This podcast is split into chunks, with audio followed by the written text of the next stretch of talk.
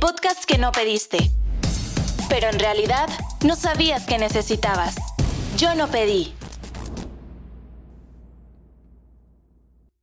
Hola, bienvenidos todos a Yo no pedí en esta su primera edición. Mi nombre es Muy Triana y el día de hoy tengo de invitada a Moray Majunco. Y vamos a hablar un poquito acerca de, pues, un poquito hacerse responsable de las emociones, ¿no? Cómo es este todo este rollo de volverse eh, eh, pues, responsable de lo que uno está sintiendo y de lo que puede causar en las demás personas, ¿no? Eh, es algo, es un tema medio complicado y, pues para darles un pequeño intro de qué se va a tratar, eh, yo no pedí, pues eh, es el podcast que como lo escucharon en el intro, ustedes no lo pidieron, pero no sabían que realmente lo necesitaban. Aquí vamos a tratar un poco, pues temas en los que eh, pues vamos a entrar en cosas medio complicadas que a lo mejor ustedes dijeron, ah, a mí no me tocó vivir eso, pero si conocen la experiencia de una persona que lo vivió, eh, puedan conectar un poco más con lo que está pasando alrededor o en la cabeza de esta persona y tengan un poquito de idea de, de qué, qué es lo que sucede alrededor de un tema y pues precisamente en este, el primer capítulo va a ser cómo hacerme responsable de mis emociones y por eso invité a mi queridísima Moraima Junco, ella es psicóloga y pues está emprendiendo en el mundo de la psicología digital, ¿no? Porque ahora con, con el tema de la pandemia, eh, con el tema de cambiar muchas de las cosas de cómo estamos acostumbrados a vivir y a hacer algunas otras cosas, pues te tienes que ir adaptando poco a poco, ¿no? Entonces, ¿cómo ha sido todo esto? Eh, pues emigrar, ¿no? Así, y cambiarte a un, a un, a un nuevo formato de, tu profesión, ¿no? Porque digo, a muchos nos ha pasado que hemos tenido que adaptarnos. A lo mejor nosotros empezamos a hacer programas de streaming o cosas así, eh, pero tú que, tienes como este, este asunto, ¿cómo fue cambiar? Hola, Moy. Eh, pues mira, al principio, o más bien antes de la pandemia, tenía mi consultorio privado, clínica privada, y tuve que migrar a tener todas las sesiones en línea, que quizá pudiera haber sido bastante eh, castigado, podríamos decir, profesionalmente antes de la pandemia, sin embargo ahora pues todos nos hemos tenido que adaptar a esta nueva situación, ¿no? Empecé a notar mucha crisis a nivel social, empecé a notar mucha crisis de que la gente no estaba pudiendo hacerse responsable justo de sus emociones durante esta pandemia y decidí intervenir, o apoyar de alguna forma más virtual, abrir el canal de YouTube y bueno, aquí colaborando contigo o lo que se pueda hacer en línea para que cada vez más el tema de salud mental pueda ser pues accesible para quien quiera cómo aceptarlo, ¿no? Y también hacer una visibilización fuerte de la salud mental, porque la verdad es que yo creo que son muy pocas las personas que realmente le dan una importancia a su salud mental o que a veces hasta en, un, se vuelve una parte de privilegio, ¿no? De, ay, pues es que tú sí tienes para pagar terapia, ¿no? Sí. Eh, eh, y pues yo no puedo soltar esa parte de mi presupuesto, pero yo creo que sí deberíamos de hacer todos un esfuerzo por encontrar esa parte y de, pues que te ayude un poco, ¿no? Totalmente, y me encanta cómo lo planteas así, porque sí, yo creo que a veces invertimos los seres humanos en tantas cosas, ¿no? Como lujos o ciertos, el gustito que nos queremos dar, pero lo dejamos hasta el final, ¿no? Porque a veces invertir tanto en un buen gimnasio o en mi belleza o mi apariencia física, alimentación y demás, pero ¿por qué nadie quiere invertir en salud mental? Es como que como no se ve, no le dedicamos un presupuesto mensual. Exacto. O sea, hay mucho. Mira, yo ahora que decías la parte de los gimnasios, por ejemplo, eh, pues ir a un gimnasio y estar guapo y estar fuerte y demás es una renta muy cara, ¿eh? O sea, entre comida, que suplementos alimenticios, la membresía del gimnasio. O sea, te gastas ahí, pues bajita la mano si quieres estar así bien fuerte modelo de revista, te gastas unos 5 mil, 7 mil pesos al mes, sin problemas, ¿no? Que digo, de eso le podías cortar una mínima parte y podrías tener una sesión semanal de terapia a la semana, ¿no? Totalmente, totalmente. Y además yo creo que también es importante ver que hay tipos de terapeutas y tipos de terapias, ¿no? Claro. No todos tienen que ser un proceso de 15 años de 1.500 pesos semanales. Super psicoanálisis clavado, ¿no? Exacto, exactamente, ¿no? Entonces, también es justo esta parte de la responsabilidad, ¿no? ¿Por qué no buscar un terapeuta que a lo mejor sí pueda, eh, pues, no sé, acceder al precio que tú puedes pagar? Claro. ¿No? O sea, sí, y digo, dentro de las opciones de la profesión debe haber miles de personas, ¿no? Así como hay terapia de 300 pesos, hay terapia de 2.500 pesos, ¿no? Dependiendo de quién encuentres, con quién te sientas cómodo, si se adecua a tu perfil y a, a lo mejor hasta tus problemas, ¿no? La problemática que puedes traer, digo, hay miles de terapeutas especialistas en una sola cosa o que pues, abarcan otro tipo de comportamientos o demás, ¿no? Pero a ver, vamos a clavarnos un poquito más en cómo es esta parte de hacerte responsable de tus emociones, ¿no? Es algo que suena, me da miedo, ¿sabes? Nada más de pensar en, en eso, eh, eh, porque pues... Yo creo que a todos nos ha pasado que a veces es como de, oye, no, es que siento muchísima ansiedad, ¿no? Tengo muchísimo miedo, o a lo mejor estoy muy deprimido, y, hay veces que, pues, oye, ¿ya desayunaste? A lo mejor por eso tienes ansiedad, ¿no? O, qué cosa está chocando con alguna situación en tu vida que está generando este, este disconfort en tu persona y que hace que seas como, que tengas esta personalidad reactiva y ataques a alguien, ¿no? Por algo que te está sucediendo y no estás trabajando un problema, ¿no?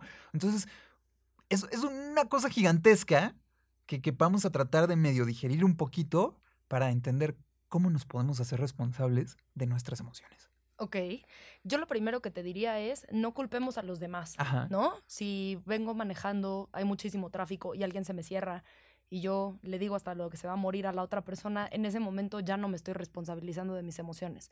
Puede ser desde eso tan sencillo hasta algo muchísimo más grande como el hecho de a lo mejor tener un diagnóstico psiquiátrico como una depresión clínica, ¿no? Y entonces quizá haya situaciones donde las podamos manejar nosotros mismos y quizá haya situaciones donde sí requeramos, requeriríamos un terapeuta. Eh, entonces, aquí la idea es que cada vez que uno sienta una ansiedad, una emoción negativa, porque ojo, están ahí para alertarnos de algo, no son nuestras enemigas, nos avisan lo que está pasando con nosotros, ¿no?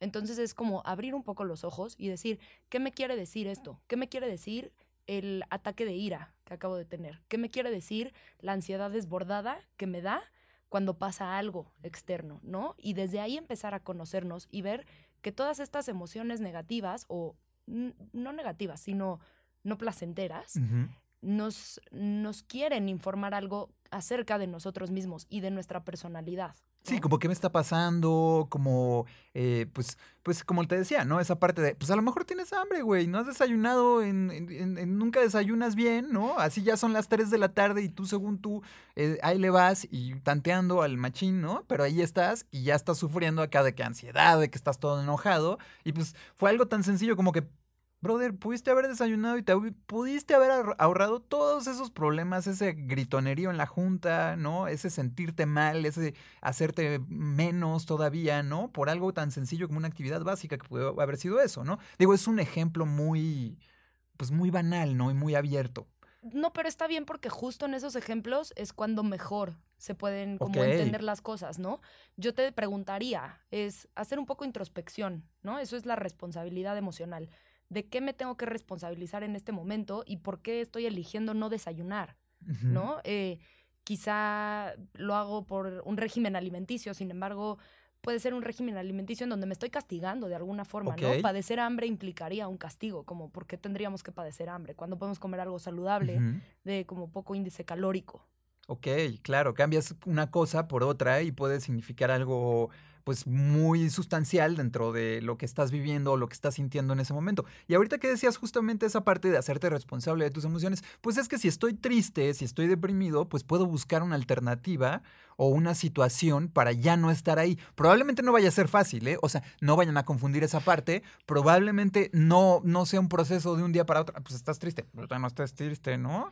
O sea, es no, por favor, no hagan unas palmaditas en la espalda. No, pues chale ganas, ya sabes, no pasa nada, todo va a estar bien, ¿no? Y pues sí, a veces, a veces no sirve que te digan eso, ¿no? Pero... La mayoría de las veces no sirve que te digan eso. Lo que tú realmente necesitas es hacer un trabajo en tu persona, ¿no? O sea, en, en, ti. Y, y, arrancar desde esa parte para poder, pues, identificar lo que estás sintiendo en ese momento, ¿no?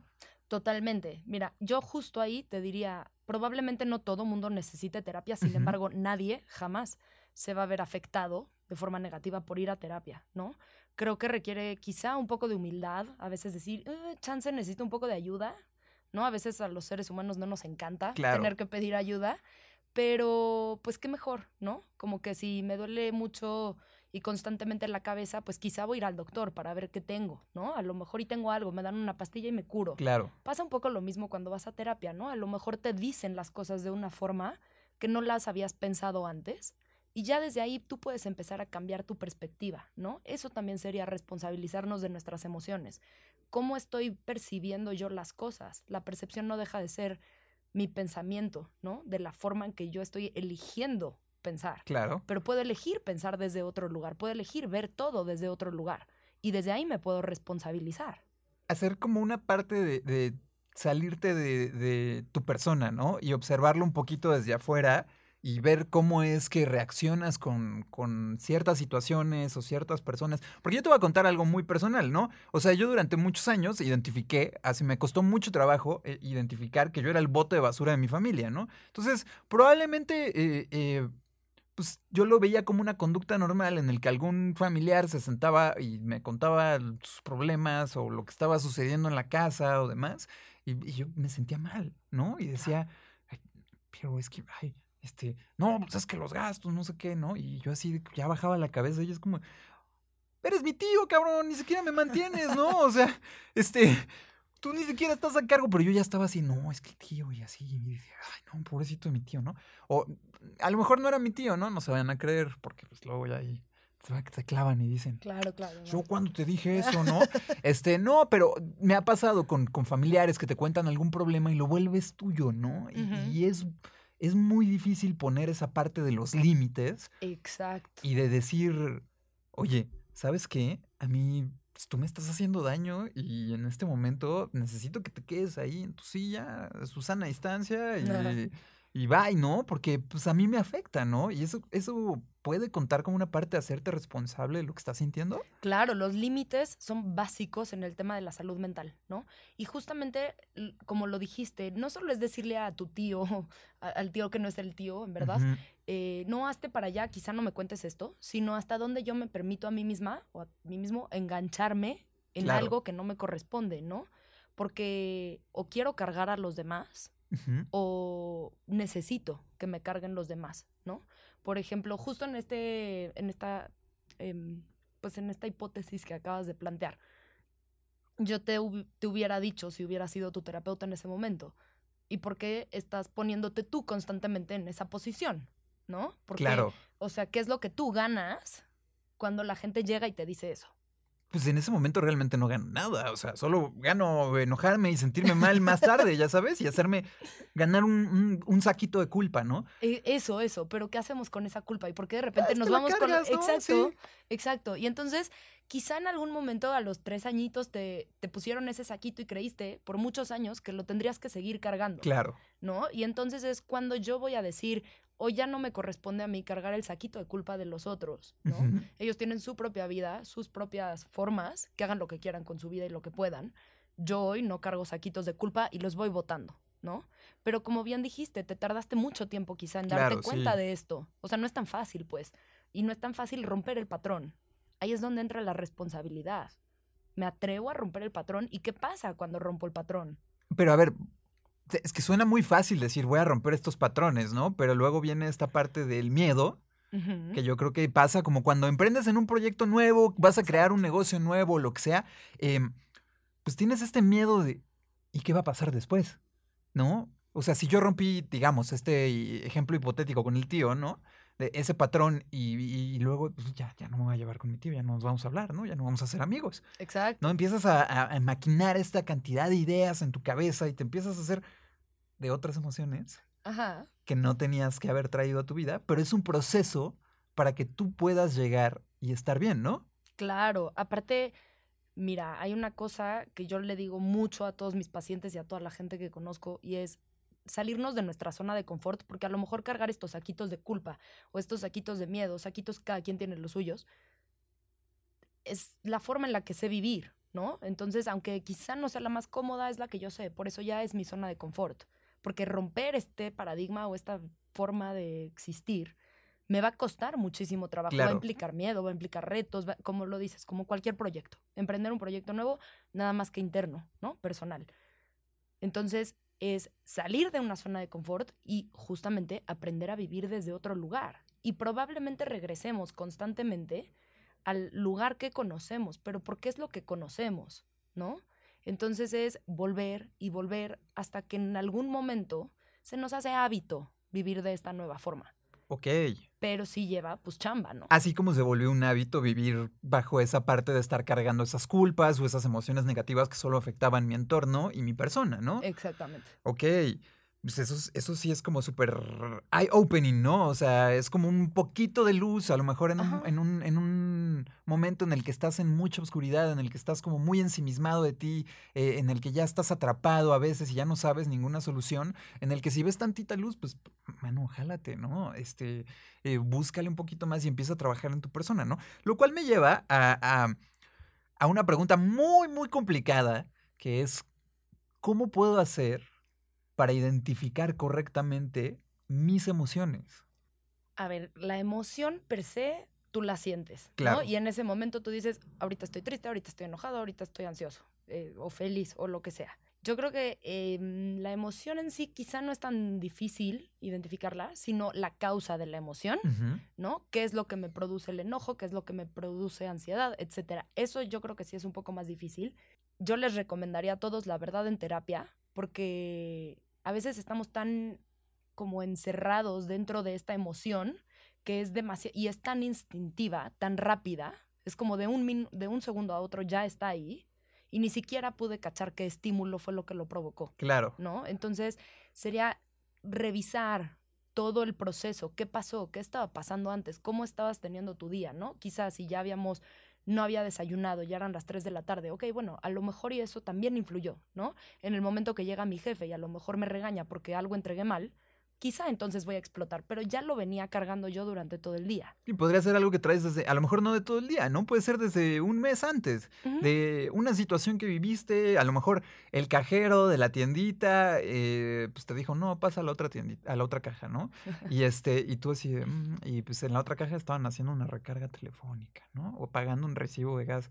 Y tú, con tu poca tolerancia y tu eh, mínima eh, capacidad de, de, estar frente a una situación de frustración, pues explotas y te quedas cargando esta emoción durante semanas, ¿no? Y puede ser un detonante para otras situaciones, ¿no? En el que te desquites ahí. Totalmente. Ok. Y, y, y la palabra detonante es lo clave, ¿no? Ajá. Porque algo lo detona pero para que algo se detone es porque la bomba ya estaba ahí puesta, uh -huh. ¿no? Entonces uno trabajaría sobre la bomba, no solo sobre el detonante.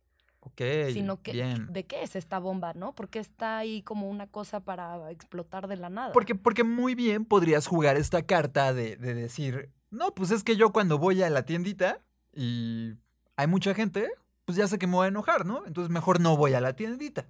En lugar de trabajar en lo que realmente es lo que está haciendo que te pongas en esta situación o tengas este tipo de emociones, ¿no? Exactamente, ¿no? Y entonces volvemos a lo mismo. Si yo ya no voy a la tiendita, me dejo de responsabilizar de mi salud mental. Si yo voy a la tiendita... Que es muy fácil hacer eso, ¿no? Claro, evitar todo, ¿no? Porque uh -huh. ¿quién se quiere estar enfrentando constantemente ante mis propios demonios? Ok, la evasión de las emociones. Uh -huh. O sea, una cosa que es muy sutil y que probablemente no nos podamos dar cuenta de que lo estamos haciendo, pero eh, pues ahí está. Y es muy sencilla, ¿no? Y es muy fácil caer en ese aspecto, es lo que, por lo que entiendo que me estás diciendo, ¿no? Bastante, bastante, sí, sí, sí. Es uno de los mecanismos de defensa como a los que más recurrimos porque es mucho más sencillo, ¿no? Sí, claro, pues si está el problema ahí, pues no veo que esté ahí, mejor Exacto. lo escondo y ya, ¿no? ¿Y qué hacemos cuando lo escondemos? Pues creamos un saquito nuevo, ¿no? Un saquito nuevo y como que vamos haciendo más grande la bomba, ¿no? Es como que le estoy echando más dinamita o no sé de qué están hechas las bombas, pero le voy echando más y entonces nada más se hace más grande y el momento de la explosión pues va a ser mucho peor. Claro, hijo, qué complicado, la verdad. Yo recuerdo muy bien un momento en, en, en algunos de los deslices de mis emociones en la prepa, eh, una terapeuta, cuando ya estaban a dos de correrme una de las prepas, de, de, las tantas prepas que me corrieron, este, me dijo, no, es que tu problema realmente es que vas cargando todas tus emociones y te traes un peso gigantesco, ¿no? Y no lo sueltas suelta o, divide tus problemas, ¿no? O sea, no, si, si tienes un, problema con tu casa y un problema con tu novia y a lo mejor un problema con tu trabajo, o en ese caso, en ese momento era la escuela, y estás juntando todo, pues estás haciendo un cagadero emocional. Y, y, y pues obviamente te va a alcanzar y, va a acabar contigo, ¿no? Entonces, ¿cómo, ¿cómo puedo identificar esta parte, ¿no? O sea, ¿qué es lo que me dirías tú o le dirías a toda la gente que nos está escuchando en este momento? Es, ¿cómo te vas a acercar a identificar esta parte de que ya traes muchísimas cosas encima? Realmente tendrías que ir a una sesión de terapia y ver un poquito más, más allá de ti, ¿no? Ah, yo siempre les recomendaría la terapia, la verdad. Creo que no hay nada como que tener un especialista enfrente que te devuelva lo que en verdad está haciendo, ¿no? Pero creo que es ponerle nombre y apellido a las emociones, desmenuzar un poquito las cosas. Como decías, si yo tengo un problema en mi casa, tengo un problema en la escuela, tengo un problema con mi pareja y tengo un problema en la chamba, pues lo de la chamba lo tengo que dejar en la chamba. Si yo me llevo a mi casa lo de la chamba, probablemente explote el doble, ¿no? Ok. Eh, claro, estas cosas cuestan mucho trabajo y por eso yo digo que es como un entrenamiento. Me gusta compararlo mucho con el tema de salud física o deporte, porque si yo peso 250 kilos, como gancitos todo el día y fumo muchísimo y mañana quiero hacer un Ironman, no voy a poder. ¿no? O sea, tengo que entrenar, tengo que bajarle al cigarro, tengo que bajar de peso, tengo que hacer un montón de cosas antes de poder ser Ironman. Y eso requiere entrenamiento. Y qué mejor que tener un gran coach que te pueda entrenar. ¿no? Que sería el terapeuta en este caso. Que a ver, hay una cosa aquí muy importante también que creo yo, o bueno, corrígeme si estoy equivocado, pero el terapeuta no lo es todo. O sea, el terapeuta es un vehículo, una ayuda, alguien, un guía, por ejemplo, eh, que te va a dar herramientas para que tú puedas trabajar y hagas ese trabajo, ¿no? Porque puedes tener, como decías ahorita, el mejor coach de Ironman, o de triatlones, o de bici, o lo que sea, y pues si tú, sí, tienes tu dieta y todo, pero si le sigues entrando al gancito, probablemente no vayas a lograr los resultados que estabas esperando. Y yo creo que mucha gente se frustra ahí, ¿no? Realmente cuando, cuando está como en esta situación, en una terapia, eh, conociendo a un, a un, nuevo especialista de la salud mental, eh, eh, ahí es cuando se vuelve un, poco, pues, medio complicado, quisquillosón, ¿no? En el que, no, pues es que ese terapeuta es malo. Pues, a ver, haz tantita introspección, ¿no? ¿Es realmente mi terapeuta malo? ¿O yo estoy jugando con mis mecanismos de defensa a evadir mis emociones? Totalmente, sí, sí, sí. Y volvemos a lo mismo otra vez, es responsabilízate tú. El terapeuta puede hacer hasta cierto punto. Tú tienes una hora o dos a la semana como mucho con tu, con tu psicólogo. Tú tienes toda tu vida contigo mismo, ¿no? Entonces es, antes de dormir, qué pensamientos estoy y permito que estén constantemente en mi cabeza. Al despertar, ¿qué quiero estar pensando? ¿No? ¿Cómo puedo frenar cuando llegan estos pensamientos que quizá no son los más positivos y, los permito, ¿no? Y se vuelve como esta cosa rumiante, así como una cosa y más grande y más grande y más grande, ¿no? Hoy, hoy en la mañana justo estaba viendo un meme eh, de pues, es un cerebrito así, ya se el cuate acostándose y el cerebrito así prende la luz y dice, no mames, son las 3 de la mañana.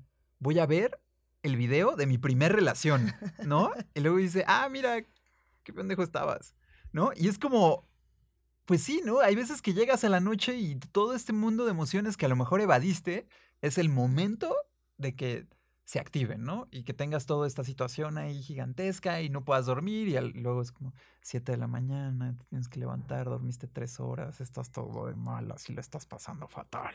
Exacto, pero tú solito fuiste el que permitió. A ver, y yo entiendo que es sumamente difícil frenar, ¿no? A la mente, pero tenemos que aprender a frenar a la mente, tenemos que entrenarnos a que no nos gane, ¿no?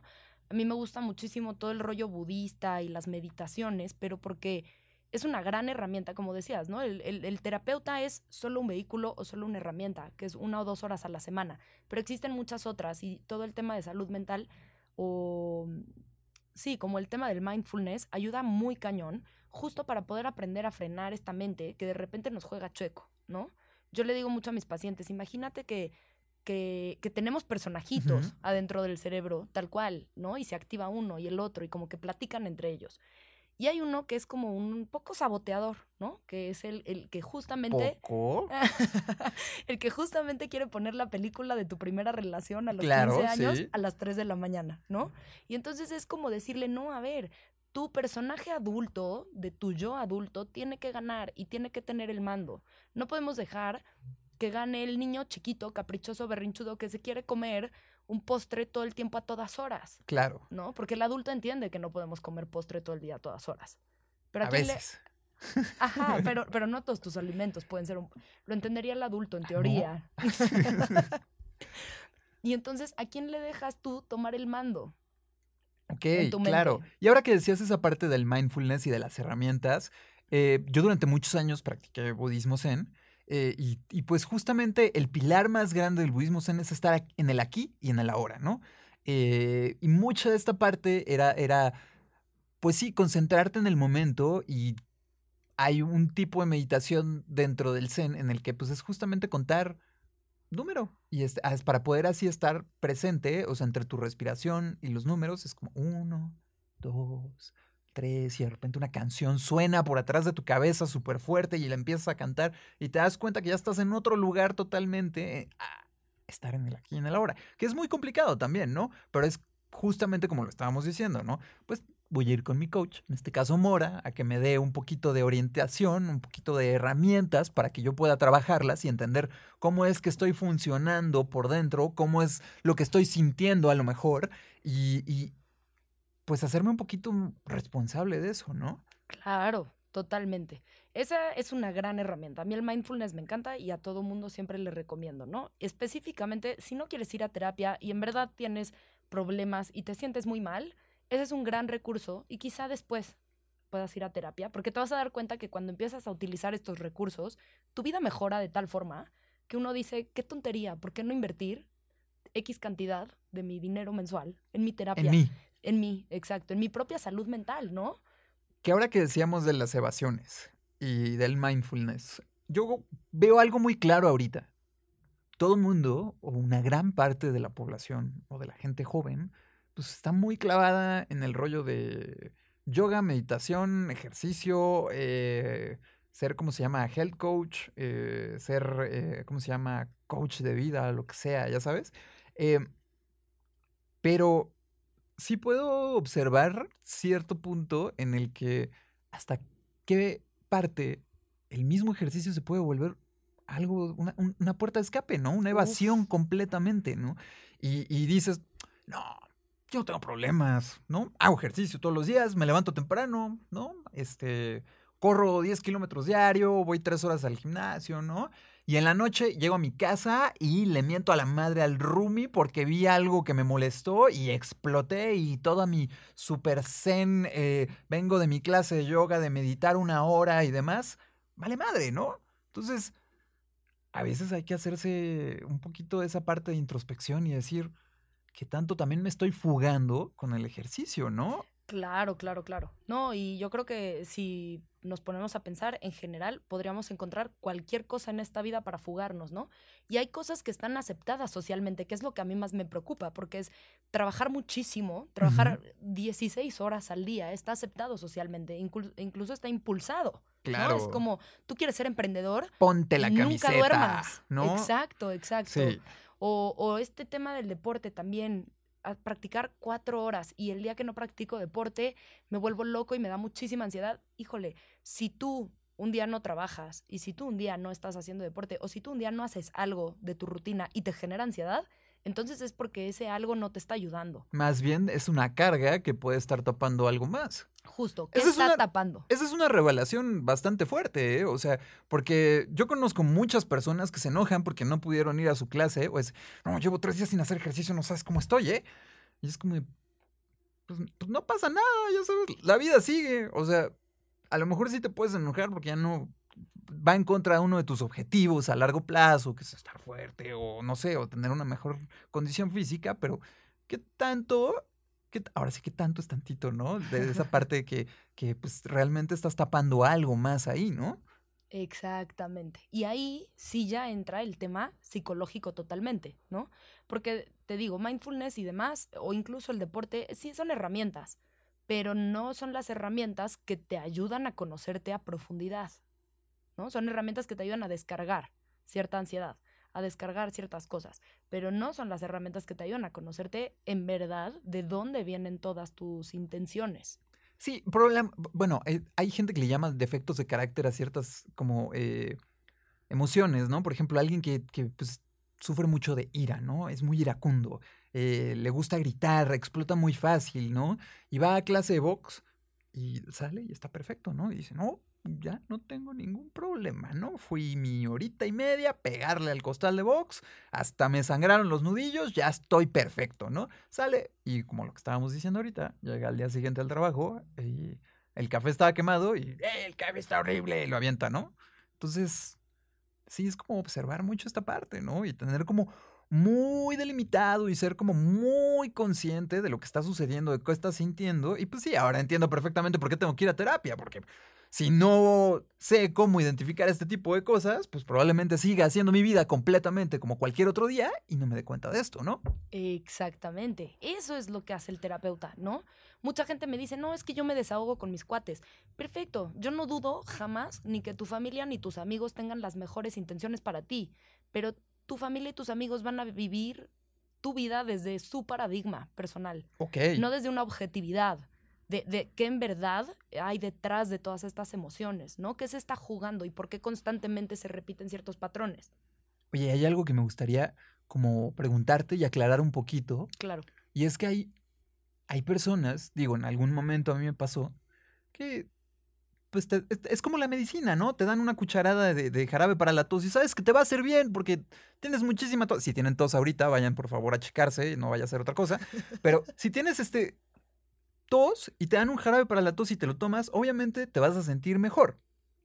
Ahora, si voy con un especialista de la salud mental, ¿no? Em, mi terapeuta, y me dice algo que no me gusta y empiezo a buscar en otros lados la respuesta que yo quiero escuchar.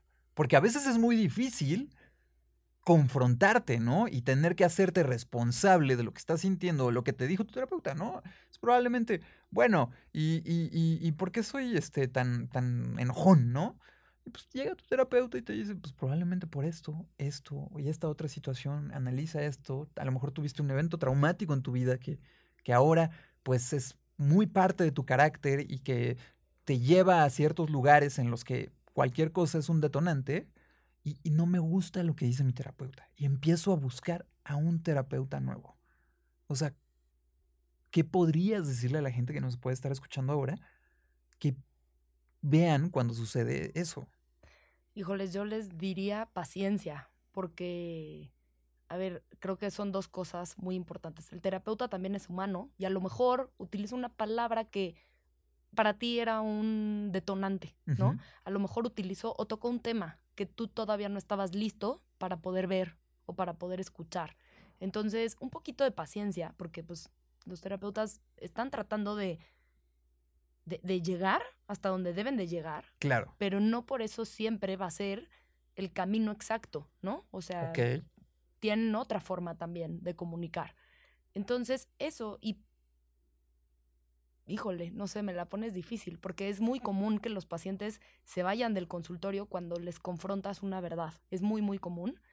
Yo creo que, pues, ¿para qué quieres ir a terapia si no quieres que te digan la verdad, no? Hay un meme por ahí que dice, eh, pago 500 pesos para que me digan que el culpable de las cosas soy yo y no los demás, ¿no? Exacto, sí. Entonces... Es, es, completamente verdad, ¿no? O sea, si te molesta ese meme o te da risa es probablemente porque sea verdad, ¿no? Y te sentiste identificado.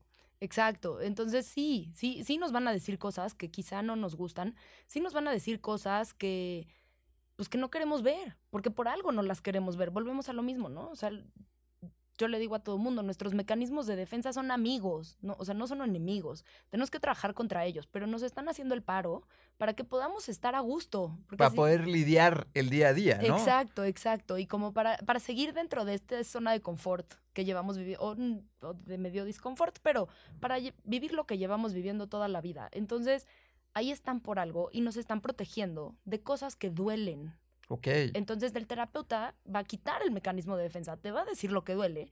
Y pues sí, sí es incómodo, pero eso es justo lo que te da oportunidad a hacer más, a crecer más, a avanzar más. Si no, te vas a quedar estancado y entonces, pues. Ok, y, y, a ver, aquí hablamos de esta parte de pues, poder sanar, ¿no?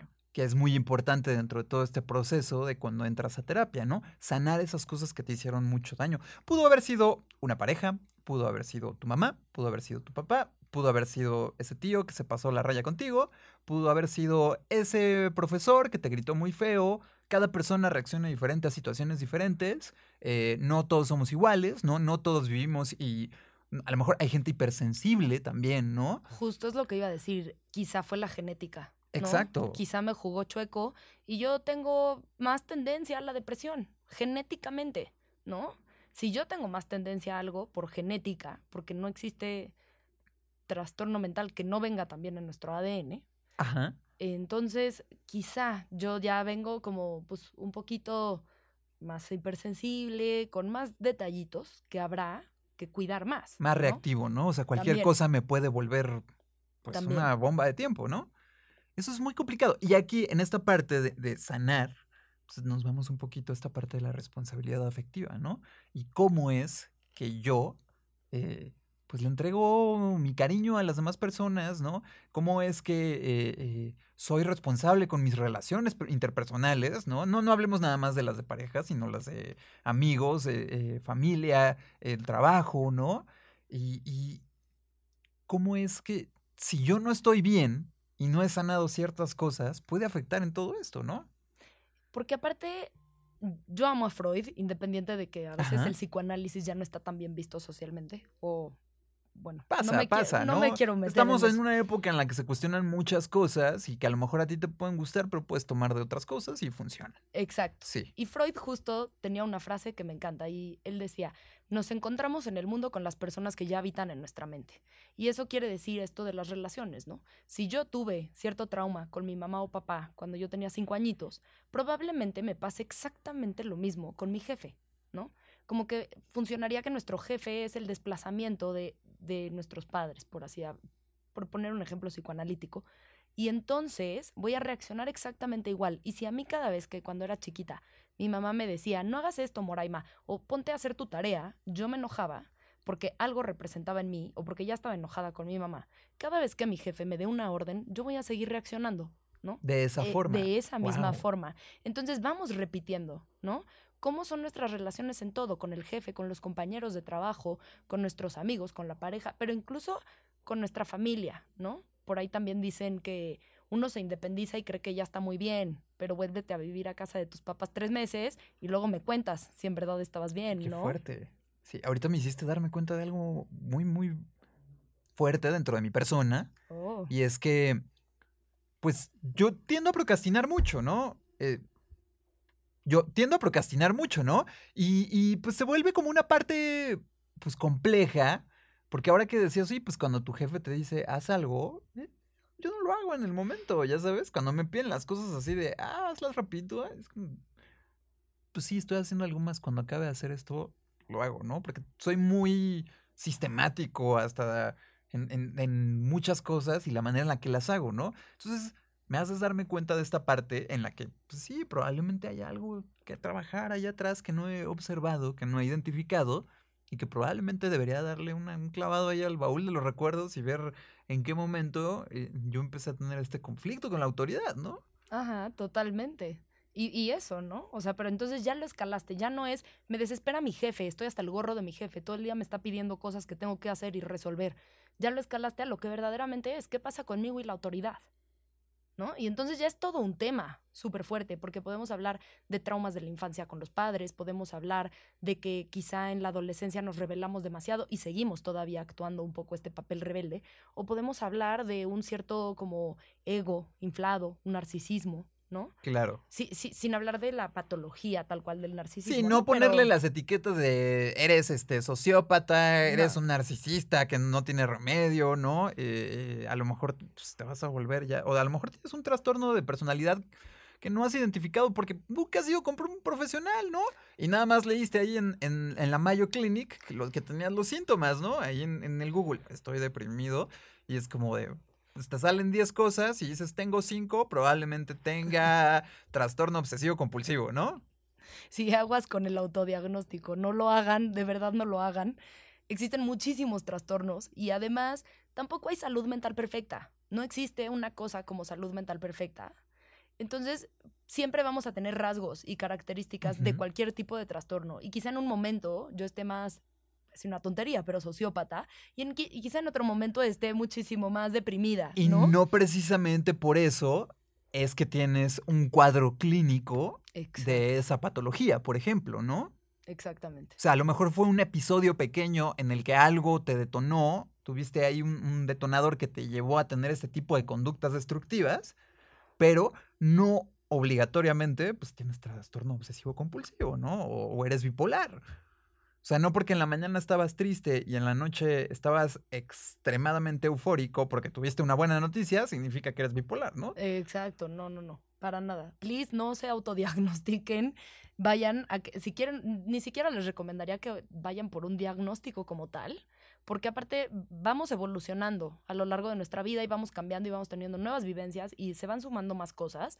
Entonces, incluso un diagnóstico que te pudiera dar un psiquiatra, menos de que sea como algo muy, muy específico em, pueda cambiar, ¿no? A lo mejor después de tres años de terapia se bajó muchísimo mi, mi trastorno obsesivo compulsivo, supuesto, y ahora estoy en otra cosa totalmente diferente, ¿no? Porque tuviste las herramientas que te dio tu terapeuta para que te hicieras responsable de tus emociones y dejaras de contar cuántos cuadritos tenía tu cuaderno. Exactamente. A lo mejor. O eh, cuántas cosas había en la máquina de de dulcecitos que estaba fuera de la oficina. Porque yo llegué a conocer a alguien así, que te decía, ay, se me antojaron unos cacahuates, voy a ir a la maquinita. No hay.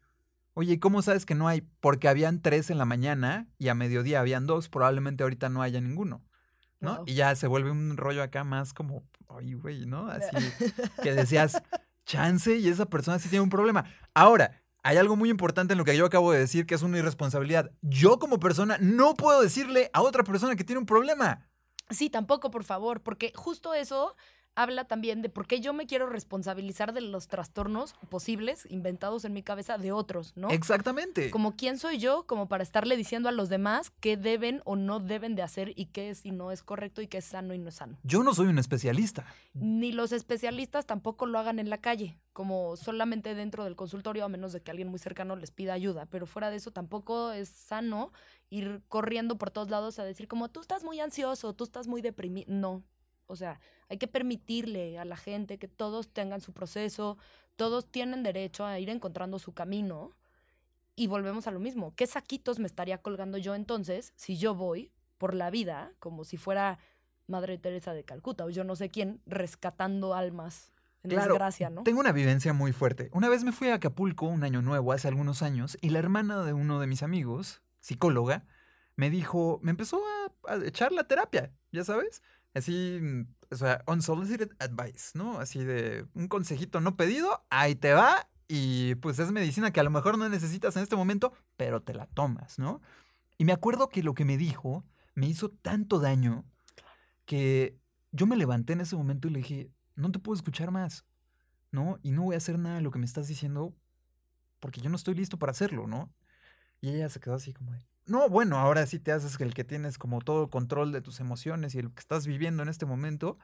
Que yo siento que fue una cosa muy sana la que hice en ese momento de irme de ahí y no escuchar lo que me está diciendo. Pero eso me persiguió durante meses, ¿sabes? Así, justo lo que decías ahorita. Estás deprimido, tienes esto y lo otro, eh, y, y, probablemente necesites esto o así.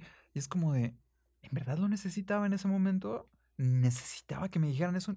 ¿Era verdad siquiera? No, pero te felicito por ponerle límite y salirte de esa situación. Yo siempre he dicho que un consejo no pedido es un, insulto bien dado. Y sí, y sí, ¿eh? Probablemente sí. O sea, que lleguen y te den esta parte así de, pues ahí te va tu pastilla, ¿no? Y probablemente esa pastilla no te sirva y te intoxiques. Exacto, exacto. Y, yo creo que por eso, es, esa es una de las grandes diferencias entre los coaches de vida y los, los psicoterapeutas, ¿no? que, que a veces ciertos coaches eh, te quieren curar, curar, aparte entre comillas lo voy a decir, de todas tus enfermedades en 10 sesiones, ¿no? Y entonces es como una bomba de medicamento emocional o psicológico, sin ser psiquiátrico, donde uno a veces ni puede digerir tantas cosas y se nos pueden desencadenar otras cosas, como dices, lo tuve cargando por meses, ¿no? Quizá fue algo demasiado duro que yo no estaba listo para escuchar. Claro. Y un psicoterapeuta sí va a estar como acompañándote durante todo el proceso de cosas que quizás sean duras de digerir, pero te va a acompañar a digerirlas, te va a ayudar a que tú puedas hacer eso, no te va a aventar a la vida como, pues ahí tú solo a ver cómo le haces, ¿no? Ya te di, te dije lo que tienes. Resuélvelo. Exacto, ya te dije lo que tienes y pues ahí encárgate tú solo. No, no, no, es muy delicado. Sí, no, no, es, no, es, tan sencillo, es, es, las emociones son algo complicado, ¿no? Los seres humanos somos personas complicadas. Eh, siempre he creído que es una eh, verdadera estupidez decir, no, las mujeres son muy complicadas. Eh, pues la verdad es que todos los seres sintientes somos personas muy complicadas y cada uno tiene su personalidad y, y pues su background, ¿no? O sea, y tiene muchísimas cosas, independientemente de tu género, tu preferencia sexual, tu edad, eh, tu localización geográfica. Creo que sí hay factores que influyen a que, a que puedas llegar a tener eh, pues ciertas cosas un poquito más propensas a, o que seas más sensible a otras situaciones, pero pues sí es complicado, ¿no? Es muy, muy complicado poder, poder hacerte responsable y justamente lo que decíamos y que hemos eh, tocado varias veces aquí es esa parte de encontrar ciertos límites, es encontrar esa parte de tener un poquito de ayuda eh, y de pues, hacerte responsable de tus emociones. Totalmente, totalmente. Oye, me quiero ir a un lugar un poquito más complejo ahora para llegar ya a la parte del cierre de todo esto, que todavía nos queda un poquito de tiempo, pero eh, se vuelve un poquito complicado.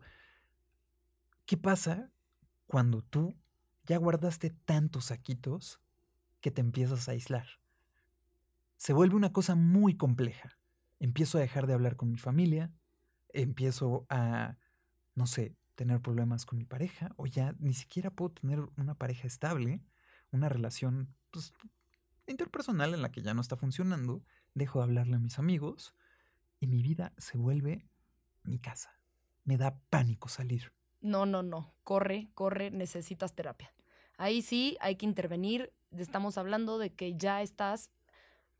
Uno podría pensar que según entre más áreas de tu vida haya conflicto, más problema en tu salud mental tendríamos, ¿no? Claro. Si ya no tienes eh, buena relación con tu familia, con la pareja, con tus amistades y eh, estás en tu casa porque ya ni siquiera estás haciendo bien el tema laboral, estamos hablando de que muchas áreas de tu vida tienen conflicto. Entonces, sí, ahí sí, sí es totalmente recomendado intervenir psicológicamente. Podría llegar a ser hasta psiquiátricamente, dependería de la persona, eso el terapeuta te lo dirá. Eh, pero sí, sí es muy importante, sobre todo, checar si yo lo tengo o si alguien que yo quiero lo tiene. Eso, justamente esa parte, porque a veces puedes observar a gente que quieres, pero esa gente eh, o esas personas ya en su incapacidad emocional ya no son, no tienen, no, bueno, pues valga la redundancia, no tienen la capacidad ya de hacerse eh, eh, esta parte, esta pintura en la que pueden observar lo que están sintiendo y lo que están pasando y ya están tan atrapados dentro de sus saquitos que pierden contacto completamente con el exterior, ¿no? Y se cierran tanto, crean este caparazón tan grande en el que para entrar es muy complicado, ¿no? Y tú, como una persona que quiere mucho a esa persona, sin rayar en la codependencia, ¿eh? Porque eso es otro tema gigantesco. Eh, ¿Cómo es que puedes llegar a ayudar o tratar de ayudar a un ser querido?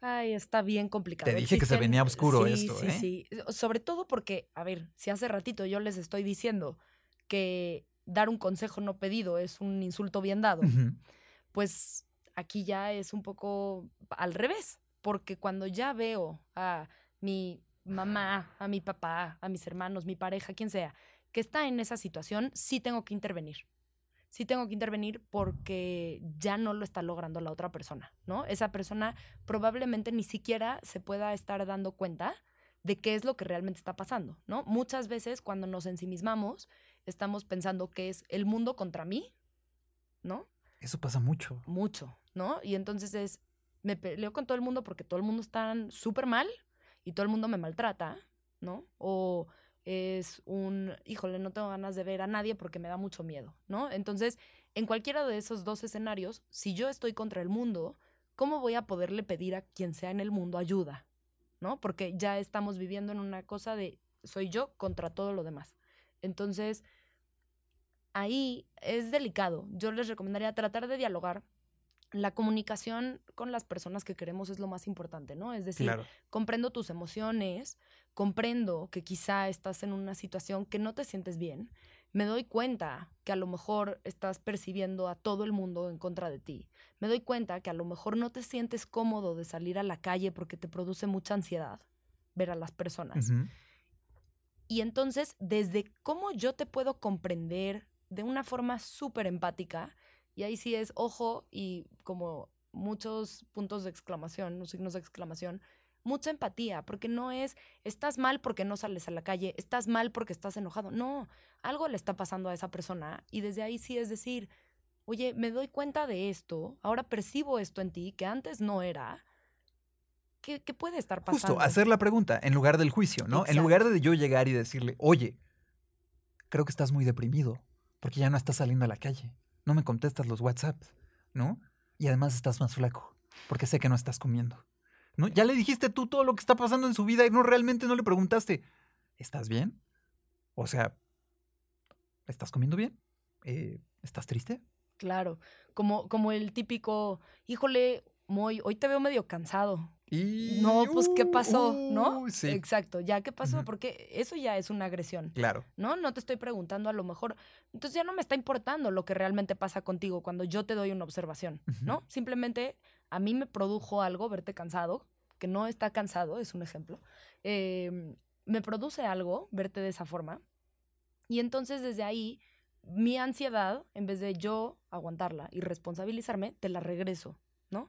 Y a lo mejor y tú, en verdad, X, no dormiste por algo, porque ayer tuviste una pachanga y te la pasaste increíble. Claro. Y tú estás en tu rollo feliz y no tienes en lo más mínimo un problema, pero yo ya te venté toda mi ansiedad, ¿no?